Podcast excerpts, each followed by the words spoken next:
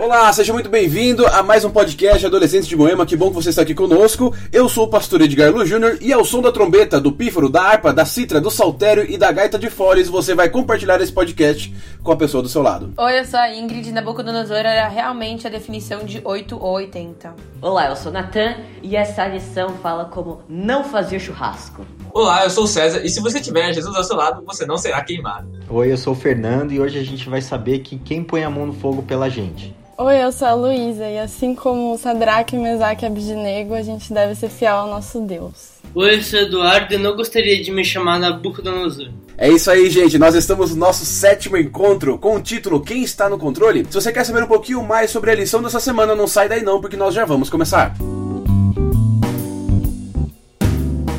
Vamos lá, gente, vamos continuar um pouquinho estudando o livro de Daniel. Agora nós vamos entrar no capítulo 3, na lição 7, e vamos entender um pouquinho como a gente pode brincar ou não com fogo, não é verdade? Me digam aí, o que, que acontece no capítulo 3, o que, que acontece na lição dessa semana, por favor? Então, depois do capítulo 2, é, os sábios aconselharam Nabucodonosor para fazer uma estátua é, igual que ele viu no sonho, com a cabeça de ouro e todo o resto do corpo. Mas aí Nabucodonosor decidiu fazer a estátua inteira de ouro para representar seu reino inteiro, porque já que ele era cabeça de ouro, ele queria fazer uma estátua que glorificá-lo. Então, aí o que é legal é a gente também entender como é que, que, que tinha acontecido logo após, né, do, do Daniel ter é, desvendado, é, desvendado, ter falado para Nabucodonosor como era o sonho dele, né? Que logo depois daquilo, Daniel, ele além de ser, ter recebido muitas bênçãos de Nabucodonosor, é, ele também falou assim, ele, tipo, Daniel pediu para que Sadraque, Mesaque e Abednego é, participassem das províncias do reino. É, isso você pode ver no capítulo 1, é, capítulo 2, versículo 49 de Daniel.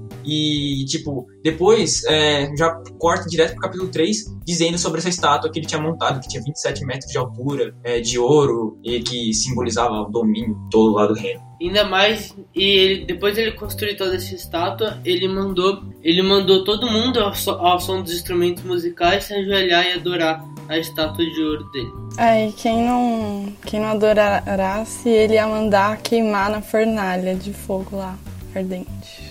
É, é, Ellen White também fala que o acontecimento de Daniel é, explicando o sonho, o sonho de Nabucodonosor realmente teve um impacto na vida, de, na vida de Nabuc, na vida dele, mas o problema foi que depois de um tempo ele acabou se desviando e o orgulho subiu na cabeça, tanto que foi por isso que acabou acontecendo toda essa situação dessa lição. Não, a gente vê como ele tinha uma personalidade complicada e ele também, o orgulho tomou o coração dele. Porque os magos influenciaram ele a construir uma estátua como ele viu do sonho e ele construiu uma estátua inteira de ouro, como se a bênção que ele teve, que Deus uh, uh, revelou o sonho para ele, que ele era a cabeça de ouro, levou, elevou tanto o coração dele que ele criou uma estátua inteira de ouro, quer dizer que o império dele nunca iria acabar. Então ele se deixou, ele não reconheceu a bênção de Deus, ele se deixou tomar pelo orgulho. Então nós temos ali o rei Nabucodonosor construindo uma estátua de ouro. Cara, eu queria ter essa quantidade de ouro para construir uma estátua de 27 metros de altura por 2 metros e meio de largura, deve ser uma baita de uma estátua. E ele decide fazer então com que as pessoas adorassem essa estátua e reconhecessem o seu poder. Deixa eu fazer uma perguntinha aqui de curiosidade bíblica. Alguém sabe onde fica o campo de Dura? Que está no versículo 1, que foi onde foi construída essa estátua? Torre de Babel? Exatamente! Provavelmente essa estátua ela foi construída na região da Torre de Babel. E alguns estudiosos falam que seria o local realmente onde teria sido construída essa Torre de Babel, né? E o que é legal dessa história é que no mesmo, a, as duas elas repetem o mesmo princípio. A ideia era você trazer as pessoas para um lugar só. Nabucodonosor queria é, é, fazer com que os povos de toda, todo o reino, né, viessem para adorar a estátua, assim como a Torre de Babel queria que o povo não saísse de perto da, da região da torre. Então ali nós temos o processo de adoração. E o que, que dá errado nesse processo de adoração, gente?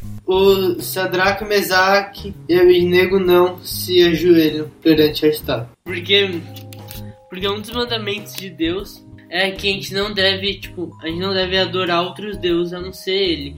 E quando Nabucodonosor mandou fazer isso, ele estava mandando adorar ele, só que tipo, o mandamento não permite, Deus não permite. E não só o primeiro mandamento, mas dois mandamentos que é não adorar imagens, né? E eu acho também que é bem interessante que Nabucodonosor sabia que o que ele estava fazendo é, não era da fé de Sadraque, Mesaque e Abednego, até que Daniel não aparece na história, porque é, eles acham, as pessoas acham que Nabucodonosor mandou Daniel em alguma outra missão de propósito para Daniel não estar lá, porque ele sabia que Daniel achar, ia achar isso errado. Exatamente. Falando em fornalha, a gente também pode ver nessa lição que muitas vezes você não pode simplesmente impor algo que você quer sobre uma pessoa, mesmo ameaçando ela de morte.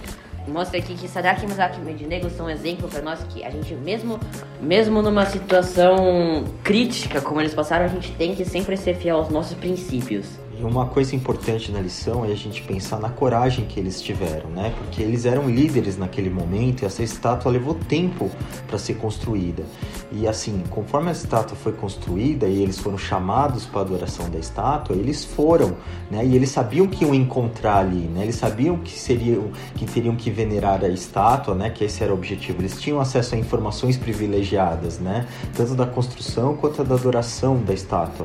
E mesmo assim, eles não eles não fugiram fugiram da, da missão deles. Eles foram e foram lá e não ajoelharam. É, e eles não ajoelharam. Nabucodonosor deu até outra chance para eles ajoelharem. E eles não ajoelharam de novo, porque eles eram fiéis a Deus e ele sabia que se eles fossem para fornalha, Deus ia ajudar eles, ia salvar eles. Agora eu quero fazer uma pergunta de curiosidade para vocês também. Por exemplo, o Daniel ele vai apresentar que Nabucodonosor ele queria que ao som do saltério, ao som do, do pífaro, ao som da harpa, ao som do satira, vocês vão adorar. E aí quando o, o Sadraque, Abisaque e Abednego eles são pegos, Nabucodonosor perguntou, vocês não ouviram o som do saltério, o som da harpa, o som disso, o som daquilo, o som daquilo, né? Então agora eu vou repetir. Vocês ao ouvirem o som disso, o som daquilo, o som daquilo, o som daquilo, vocês vão se curvar. O que, que vocês sentiram nessa hora de tanta repetição de, de rotina na, na história? Bom, é, a primeira sensação é tipo, é, talvez incômodo, ou, ou às vezes você começava a ler, você já sabia que ia falar tudo, então já falava pro último. Tipo, quando você vai ler um número grande na, em um texto, você não lê o número todo, você só fala, ah, é muita coisa, né? As pessoas, pelo menos naquele tempo, na maior parte das vezes, quando iam tocar os instrumentos, eram para fazer algum tipo de ritual, para louvar a Deus, Uh, tanto que até o próprio povo de Israel tocava os instrumentos para honrar a Deus. Mas isso não quer dizer que as outras nações não, também não fizessem isso. Penso que, tipo, é, ele teve questão de enfatizar os instrumentos para tipo, para fazer como se a estátua fosse algum tipo de Deus, talvez. Será que não parece muita ironia a utilização desses, desses instrumentos? Uma, uma um desdém ou uma, uma, um, uma tiração de sarro de Daniel escrever esse momento? É que a gente sempre lê a Bíblia tão sério, né? Mas alguns estudiosos eles falam o seguinte: que essa construção do texto, quando Daniel começa a repetir demais, a, a, o ritual, ele está tirando o sarro do, da tentativa de Nabucodonosor de se engrandecer ao nível de Deus. Então aqui é até um alívio cômico, quando você começa a ler a repetição de todos os instrumentos, de todos os processos, Daniel está tirando o sarro do que Daniel estava, do, do que Nabucodonosor estava fazendo naquele exato momento. Vamos lá, gente. Agora a gente vai chegar na parte mais quente da história. Os amigos de Daniel, eles vão parar na fornalha ardente. E o que eu tenho para perguntar para vocês é o seguinte: em primeiro lugar, por que, que eles vão parar na fornalha ardente? Quando, tem, quando a lição fala assim que primeiro tem, a, a, tem toca os instrumentos e as pessoas adoram, e os três não se ajoelham. Quem vai avisar o Nabucodonosor são os caldeus, os magos, os sábios que vão lá e avisam o Nabucodonosor. Fala assim, ó, oh, tá vendo aqueles três lá? Eles não adoraram a estátua, né? Eles fizeram, foram caguetas. De onde vinha essa inveja? Do fato deles nem serem babilônios de verdade, eles ainda estavam ocupando cargos assim, cargos muito altos.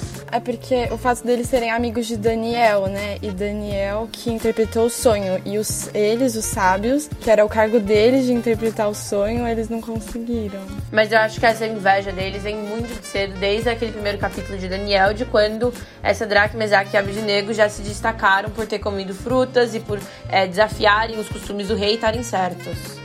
É, aquele, aquele pensamento, ah, eles não são os 10 vezes mais espertos do que a gente, eles não são os 10 vezes mais inteligentes, então vamos ver isso agora, como é que eles vão se sair dessa, né? Vem aí um complô antigo para poder derrubar os três. Só que uma coisa importante, né? Eles deixaram que a inveja cegasse o coração e os olhos deles que eles deviam a vida a eles, né? Porque lembram que era para matar todos os sábios, os caldeus, eles deveriam ser mortos se Daniel não desvendasse o sonho. Então eles deviam a vida a eles e mesmo assim, através deles foram abençoados através desse, dessas pessoas e mesmo assim, é, por causa da inveja, eles confabularam contra eles. Agora, nós vemos ali que não importa a conspiração, eles não vão se curvar a uma outra estátua, não vão se curvar a qualquer outro tipo de divindade, pode ser um rei ou pode ser um falso deus, eles vão acabar na fornalha ardente. Por que, que ela foi aquecida sete vezes mais e por que, que não deu certo? Eu acho que Nabucodonosor ficou tipo muito furioso quando ele não conseguiu meio que tipo quebrar a fé deles. Ele não conseguiu que mesmo através do medo, mesmo através tipo da possibilidade deles morrerem, eles não cederam a fé, eles, eles tipo continuaram firme em Deus e tipo com a sua fé intacta. No capítulo 3, versículo 19, é, tá escrito, né, que tipo, depois que eles falaram, ó, não adianta, se a gente até sair vivo ou se a gente não entrar ou entrar na fornalha, não importa o que aconteça, a gente não vai adorar nenhum deus, imagem, estátua. E aí o que acontece, ele, ele na hora que ele fala isso no versículo 19, fala que Nabucodonosor se enche de fúria, como o Eduardo falou, e fala para aumentar na hora sete vezes mais, chamar os guardas mais fortes, amarrar eles e colocar lá dentro. E o que acontece lá dentro? Então, é, os guardas levaram ele pra fornalha, eles entraram e tava tão quente que os soldados que levaram ele pra fornalha morreram. Só que eles entraram, não aconteceu nada com eles. Daí Nabucodonosor olhou assim e perguntou: Ué, mas vocês não levaram três homens? Daí os soldados falaram que sim. Daí ele: Então por que, que tem quatro? Então ele percebeu que tinha quatro homens dentro e o quarto era tipo um ser super iluminado assim. E ele até mesmo falou, Nabucodonosor, que era o filho dos deuses, um filho dos deuses. É legal que eu acho que, tipo, é, eu não sei, eu acho que Daniel e eles, tipo, eles falavam, falaram tanto da, dessa questão, acho que do Messias, né, no reino, a adoração ao Deus deles, o Deus poderoso, e que quando ele falou que quando o Nabucodonosor viu, ele reconheceu que era Jesus. Jesus nem tinha vindo ainda. Eu acho que naquele momento Nabucodonosor percebeu que ele estava fazendo era errado e que ele não era nada comparado ao Deus que conseguiu salvar três homens de uma fornalha estava sete vezes mais ardente do que uma fornalha normal. E ele percebeu, acho que o erro dele. E é legal que o fato deles terem sido fiéis deu a oportunidade, primeiro, de conhecer Jesus. Eles, acho que eles conheceram Jesus antes que todo mundo na história da, da Bíblia ali. E deu a oportunidade também de transformar um dos homens mais poderosos do mundo em um homem, não nesse momento aqui, mas ele vai se tornar depois temente a Deus, mas pelo menos mostrando o seguinte: olha, o meu Deus, ele pode exercer algum tipo de influência. Se você estiver disposto a conversar, Deus vai estar disposto a trabalhar no seu coração. Beleza? Vamos lá, gente. Considerações finais. Acho que a minha é a gente seguir o exemplo de Sadraque, Mesaque e Abednego, tanto da coragem deles e a fidelidade deles a Deus. Sadraque, Mesaque e Abednego foram um grande exemplo de fé pra gente. Eles for, entraram nessa situação sabendo que é, Deus ia fazer o melhor dela. É realmente admirável a, a atitude que eles tomaram, mas é, mas é mais fácil falar e difícil fazer. É necessário muita com, comunhão com Deus para você adquirir esse tipo de fé. Não importa quanto esforço você tem que fazer, é, tenha certeza que no final tudo será recompensado. Bom, minha consideração final é que, assim como o Nathan falou, é manter o máximo que você conseguir, melhorar a sua comunhão com Deus, porque a confiança e a fé em Jesus, em nosso Deus, vai fazer com que as coisas fiquem muito mais fáceis na sua vida. Você vai conseguir ver o resultado em em pouco tempo de comunhão, é, da felicidade, da tranquilidade que você vai ter no coração. Mas você tem que é, tentar, sabe, ficar com Deus e que tudo vai dar certo e, e a gente é só confiar nele. Que quando a gente tiver uma turbulência na nossa vida, ele vai estar do nosso lado, como sempre. É só a gente querer. É, que essa lição sirva de exemplo pra gente, porque a gente vê que, e a gente tem sempre em mente que tem um adversário tramando contra a gente, né? A gente vê na lição que as pessoas que foram abençoadas através desses três jovens, né? Nabucodonosor e os caldeus deixaram o orgulho ou a inveja tomarem conta do seu coração e não reconhecer, não se humilhar perante a Deus. Eles tiveram inveja e orgulho e tramaram contra a vida dessas pessoas. Então o pecado cegou eles, né? Que isso não, não aconteça com a gente, que a gente possa ter sempre em mente que a gente precisa está conectado em Deus e a gente não pode se desviar dos seus caminhos. É, a gente tem que pegar essa lição, usar o exemplo dela para continuar sendo fiel a Deus, independente do que, não ser influenciado pelas coisas terrestres e buscar sempre falar mais de Deus, e estudar mais a palavra dele e, consequentemente, a gente vai acabar confiando mais nele e não sendo influenciado pelas coisas ruins da terra. É, eu acho que essa lição também foi importante porque a gente não pode, como falaram antes, deixar o mesmo o medo, tipo, todo o medo e o pavor que tipo as pessoas vão vão ameaçar em cima da gente, a gente não pode deixar de se influenciar na gente. A gente sempre tem que se manter firme na fé e confiar em Deus, porque Deus consegue tirar a gente de situações até mesmo que a gente acha que é impossível.